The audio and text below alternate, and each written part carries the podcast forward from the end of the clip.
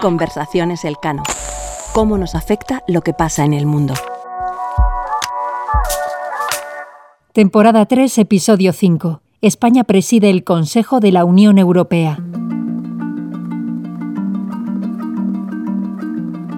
La cuenta atrás ha comenzado y la presidencia del Consejo de la Unión Europea está a punto de empezar para España. ¿Qué significa esto? Si has imaginado al presidente del gobierno rodeado de los líderes del resto de Estados miembros de la Unión Europea, participando en encuentros de alto nivel por toda la geografía española, quizá te interese saber que eso es tan solo una parte de lo que va a ocurrir a partir de julio. Porque aunque la presidencia del Consejo de la Unión es también un hito político importante para el país que la ostenta, su verdadero valor radica en el trabajo técnico y menos visible que se lleva a cabo durante los seis meses de duración y no tanto en la proyección del país. Así, España, al asumir la presidencia el 1 de julio, se pondrá al frente de una de las siete instituciones más importantes de la Unión. ¿Pero qué es exactamente el Consejo de la Unión? Este órgano desempeña un papel clave como motor legislativo y como coordinador de políticas en la Unión Europea. Es decir, tiene un papel fundamental en la aprobación de leyes y del presupuesto junto con el Parlamento Europeo.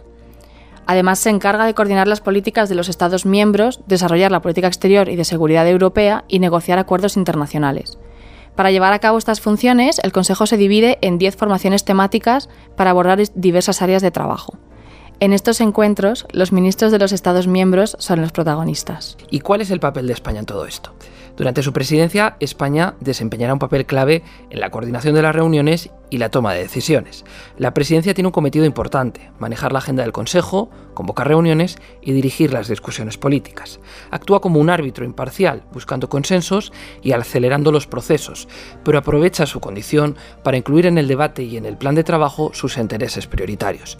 Por tanto, más que político, el principal papel de España puede ser el de fijar los temas prioritarios en la agenda, es decir, agilizar o posponer las negociaciones de expedientes según sus prioridades, así como excluir temporalmente ciertos asuntos en proceso. Además, la Presidencia tiene otra responsabilidad clave, que es la de representar al Consejo en su labor legislativa, especialmente en las relaciones con la Comisión y el Parlamento Europeos, que son los otros dos actores importantes en la toma de decisiones. La Presidencia desempeña un papel fundamental en la representación del Consejo durante los trílogos. Los trílogos son reuniones entre el Parlamento, el Consejo y la Comisión para llegar a acuerdos sobre leyes. También trabajan estrechamente con el presidente del Consejo Europeo, el belga Charles Michel, y el alto representante de la Unión para Asuntos Exteriores y Política de Seguridad, Josep Borrell, cuyo mandato no está sujeto a los cambios en la presidencia del Consejo, es decir, no son cargos rotatorios. Sin embargo, desde el Tratado de Lisboa de 2009, el país que ostenta la presidencia tiene limitaciones en su autonomía. Ahora, la rotación de la presidencia se realiza en tríos, junto con otros dos países que le siguen en el tiempo. Por lo tanto, la agenda se planifica a largo plazo, trascendiendo la duración de un semestre. En este caso, después de España, las próximas presidencias en 2024 serán asumidas por Bélgica y Hungría. Esta estructura asegura la continuidad y la coherencia en el trabajo del Consejo. La última vez que España ostentó la presidencia rotatoria fue en 2010, siendo el primer Estado miembro que asumió dicha función tras la reforma institucional introducida por el Tratado de Lisboa. Nosotros, Suecia, lo hicimos lo mejor que pudimos en nuestros cortos seis meses. Sabemos que ustedes, España, harán lo mejor que puedan y confiamos profundamente en que lo mejor de ustedes nos traerá el éxito a todos. Así pues, les deseamos lo mejor al presidente Van Rompuy y a la alta representante Ashton y a España.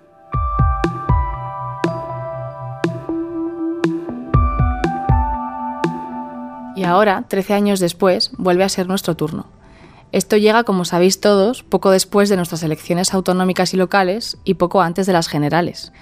Nos toca, por lo tanto, ejercer la presidencia del Consejo en un año ya políticamente cargado en nuestro país, pero también en un contexto europeo e internacional muy intenso.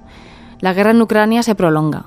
Las economías europeas enfrentan crisis de precios y presión inflacionaria. Al mismo tiempo, la Unión Europea trata de liderar en acción y financiación climática, tanto dentro como fuera de sus fronteras, no sin resistencia por parte de algunos sectores políticos.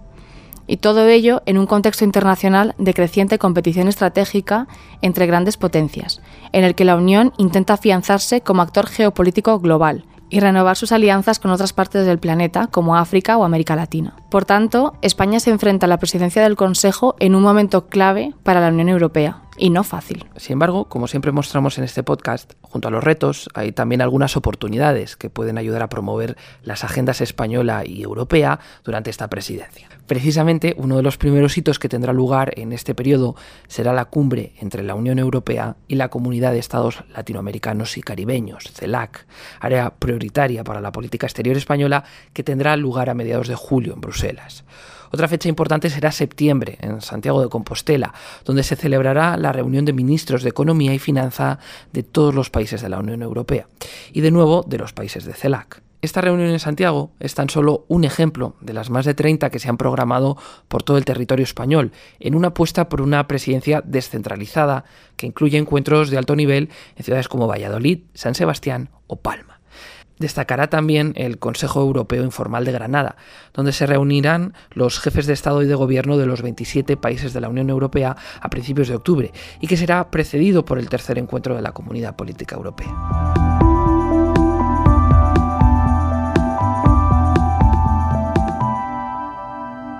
Conversaciones Elcano. Cómo nos afecta lo que pasa en el mundo.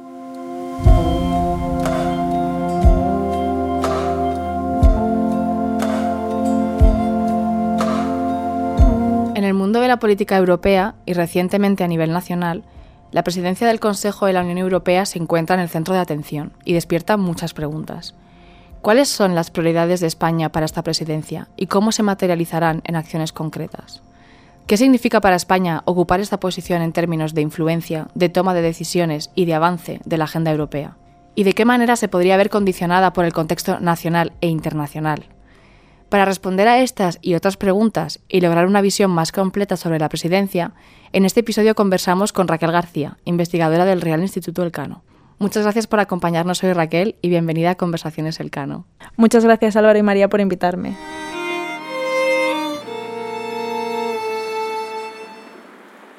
Bienvenida, Raquel. Hemos estado comentando en qué consiste esto de presidir el Consejo de la Unión Europea y preguntándonos qué puede significar concretamente para España. Así que nos gustaría empezar por conocer las prioridades que se ha marcado nuestro país para esta presidencia. Bueno, a lo largo de este año, el Gobierno, especialmente a partir del presidente del Gobierno y de, sobre todo, el ministro de Asuntos Exteriores Unión Europea y Cooperación, ha ido presentando cuáles serían o esbozando cuáles serían estas líneas o estas prioridades del semestre español. Eh, finalmente, hace unos días, el presidente del Gobierno, en un discurso, anunció cuáles serían las cuatro líneas estratégicas que, organizarían y estructurarían el programa de la presidencia española. Destaca, en primer lugar, este concepto de autonomía estratégica abierta, con dos vertientes. Por un lado, avanzar todos esos expedientes que tienen que ver con la reindustrialización de, la Unión Europea para reducir vulnerabilidades y, dependencias que se han visto especialmente en estas dos últimas crisis, primero la pandemia y después la, invasión rusa de Ucrania, y a la vez reforzar esta visión abierta de, la Unión Europea hacia otros socios estratégicos en el mundo. Eh, y en este sentido, eh, España pondrá especial foco en América Latina. Eh, en este sentido, España ha querido liderar este debate en los últimos años. Presentó, por ejemplo, una, propuesta conjunta hablando de autonomía estratégica abierta con, Países Bajos y durante la presidencia se enfocará sobre todo en cuatro áreas. En, en la seguridad alimentaria, en la salud, en tecnología y en energía el, gobierno español ha estado trabajando durante todos estos meses con, el resto de, Estados miembros para, elaborar un documento conjunto que se presentará en vísperas del Consejo Informal, el Consejo Europeo Informal que tendrá lugar en Granada a principios de octubre. La segunda línea es, muy clara y muy obvia, eh, eh, avanzar en la, transición ecológica. La tercera es el pilar social, todo lo que tiene que ver con los derechos de los trabajadores, de las personas con discapacidad, de, todos los temas relativos, pues, por ejemplo, a, igualdad. Y, y finalmente, la unidad europea. Esta unidad europea eh, se debe entender, por un lado, en avanzar en la integración europea. El presidente del Gobierno, por ejemplo, mencionó terminar eh, y culminar este proceso de la Unión Económica y Monetaria, especialmente eh, la Unión Bancaria, y también la unidad europea respecto a, a qué posición eh, debe adoptar la Unión Europea en el mundo, pero sobre todo en, lo más acuciante y cercano que es, que es ahora, que es, que es el conflicto en, en Ucrania. Sin embargo, desde la reforma que supuso el Tratado de Lisboa, la capacidad que tiene el país que ostenta la presidencia para definir u orientar la agenda europea ha disminuido. No obstante, ¿cómo puede maximizar España su presidencia del Consejo? Como, habéis dicho anteriormente, efectivamente, a, raíz del Tratado de Lisboa, las competencias de la, de la, presidencia rotatoria se han visto limitadas. En este sentido, ¿cómo puede España maximizar su presidencia, eh, el semestre español? En primer lugar, es muy importante mantener una buena relación con el resto de instituciones europeas que participan en el proceso decisorio eh, de la Unión. Destacaría, por ejemplo, el alto representante para cuestiones que tienen que ver con política exterior, el Parlamento Europeo como colegislador o la Comisión Europea, al ser eh, la institución que tiene la iniciativa legislativa. En segundo lugar, es muy importante medir fuerzas. Eh, la presidencia española va a recibir una gran cantidad de expedientes legislativos abiertos, los temas ya están sobre la mesa, es la última presidencia completa del actual ciclo institucional europeo, entonces, más allá de, abrir nuevos debates o intentar sacar grandes propuestas ambiciosas, creo que es importante centrarse en, lo que ya eh, está en proceso e intentar sacar una o dos propuestas que, son de, de, calado y que pueden marcar como, como un hito, puede marcarse como un hito durante la presidencia española. En este sentido, por ejemplo, destaco dos ejemplos pasados. Durante la primera presidencia rotatoria española de 1989 se, decidió poner en marcha la Unión Económica y Monetaria y, lanzar esta conferencia intergubernamental que después se, se, traduciría en el Tratado de Maastricht. E igualmente, durante la presidencia rotatoria del 95 se decidió que la moneda común europea fuese el euro. Y finalmente, como tercer punto, destacaría la importancia del pragmatismo, de, ser flexible y de adaptarse a un contexto cambiante, superando las limitaciones y sabiendo buscar consensos entre los, los Estados miembros. Por ejemplo, fue durante la presidencia rotatoria de, Croacia, la primera desde que es Estado miembro, cuando estalló la pandemia y supo actuar con agilidad para poner en marcha mecanismos de, coordinación intergubernamental. E igualmente fue al comienzo de la presidencia francesa cuando se produjo la invasión rusa de Ucrania y Francia supo actuar con liderazgo y con hitos tan importantes como la cumbre de Versalles. Por lo tanto, creo que son dos ejemplos muy importantes de cómo superar limitaciones tanto institucionales del propio rol de la presidencia como en términos de capacidades dadas eh, en, los, en, los, tratados fundacionales y actuar con, determinación y, como digo, con, capacidad de adaptación a, un contexto cambiante. Y Raquel, pensando ahora en la presidencia española de este año, en plena recuperación post-pandemia, guerra en Ucrania y preocupaciones económicas, ¿qué es realista esperar de esta presidencia y qué no?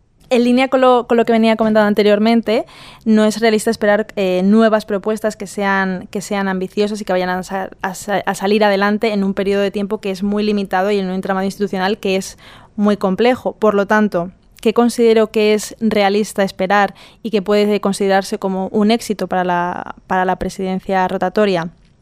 En primer lugar, la capacidad técnica de ser eh, el, Estado miembro que esté al frente de la organización de la agenda y de los trabajos del Consejo, de sacar adelante todos los expedientes legislativos que va, que va a heredar España. En ese sentido, España tiene una amplia capacidad administrativa. En segundo lugar, esa capacidad de, adaptación a un contexto que te puede marcar y cambiar la agenda que tú ya habías predeterminado. Y en tercer lugar, creo que va a ser fundamental para, determinar el éxito de la presidencia española su capacidad para mantener la unidad europea. En ese sentido, no hablo tanto de unidad europea como saber definir qué posición debe tener la Unión ante el mundo en un, en un, contexto que ya se ha visto que hay división entre los Estados miembros o de sacar adelante grandes avances en el proceso de integración que llevan mucho tiempo estancados, sino simplemente de mantener la unidad que, España ha heredado eh, de la Unión respecto al, al, conflicto, al conflicto en Ucrania. Si durante la presidencia española empezasen a, a verse conflictos y brechas, esto sería un problema desde luego para, para la presidencia española.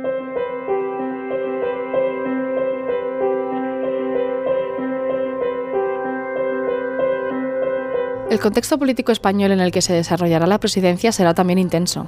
La convocatoria anticipada de elecciones podría significar que el equipo que ha planificado la presidencia no sea el mismo que la implemente.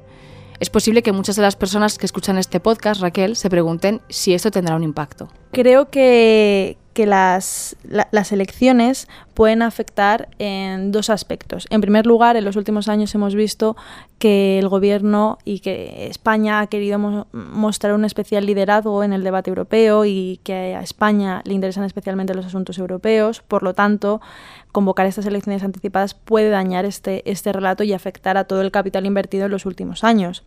Y en segundo lugar, queda por ver qué ambición europeísta tiene eh, eh, el nuevo gobierno si es que hay cambio de, gobierno, si quiere mantener un perfil muy alto o en cambio adopta un, perfil más, más bajo. En ese sentido, recalco la importancia de que en España se trabaje por una agenda estratégica y de largo plazo y de Estado en todo lo que tiene que ver con los asuntos europeos para evitar que cambios en la política doméstica afecten al perfil español en el, en el debate europeo.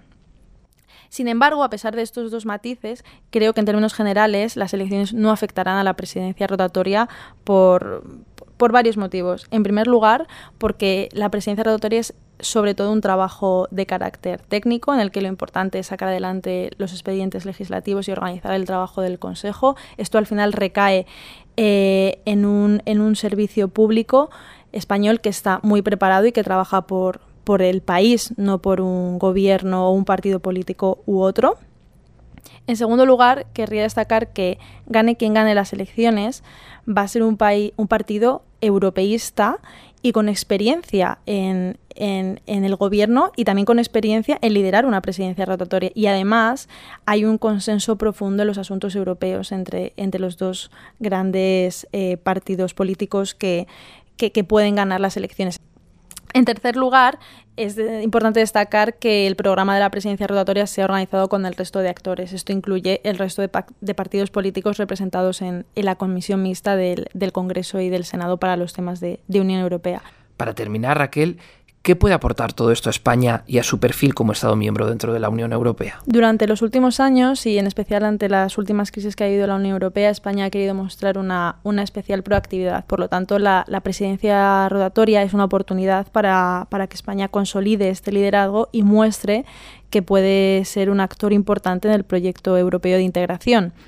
¿Qué elementos dan valor añadido a la presidencia rotatoria española? Bueno, hay una serie de, capacidades estructurales que tienen que ver con que sea el cuarto Estado miembro más importante, con su capacidad para, generar consensos, eh, con, su, actitud de, socio fiable y profundamente europeísta que contrasta con otros Estados miembros y es además importante por, por, la posición estratégica que tiene España y la capacidad española para, para proyectar a la Unión Europea ante otros socios estratégicos que se han revelado fundamentales, sobre todo en el actual contexto internacional, como por ejemplo América Latina o también eh, con una mirada hacia, hacia el sur. En este sentido, eh, querría destacar que, que, ha habido una gran y que hay una gran expectación en torno a la presidencia rotatoria española, ya que viene después de la presidencia sueca, que en muchos sentidos ha arrastrado los pies, y porque las presidencias sucesivas serán, serán complicadas, más allá de la presidencia húngara o la polaca. Por ejemplo, la siguiente presidencia, la, inmediatamente eh, sucesiva a la española, será la belga, que, también coincidirá con procesos electorales en, dentro de su propio país y con una política doméstica que es especialmente compleja. Bueno, Raquel, muchas gracias por todas tus explicaciones. Estaremos muy pendientes de esta presidencia que está ya a la vuelta de la esquina. Gracias a vosotros por haber querido contar conmigo. Gracias, Raquel. Conversaciones Elcano. Cómo nos afecta lo que pasa en el mundo.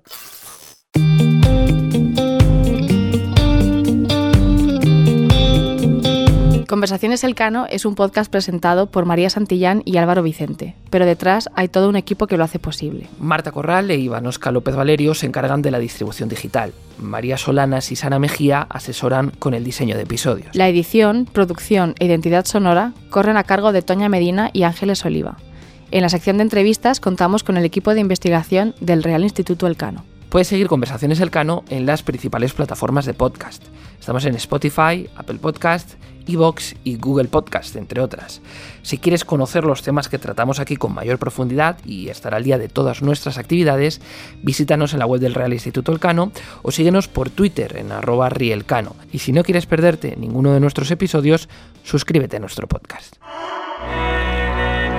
Si quieres saber más de nosotros y de nuestras actividades y encontrar las claves para entender la realidad internacional, visítanos en nuestra web realinstitutoelcano.org.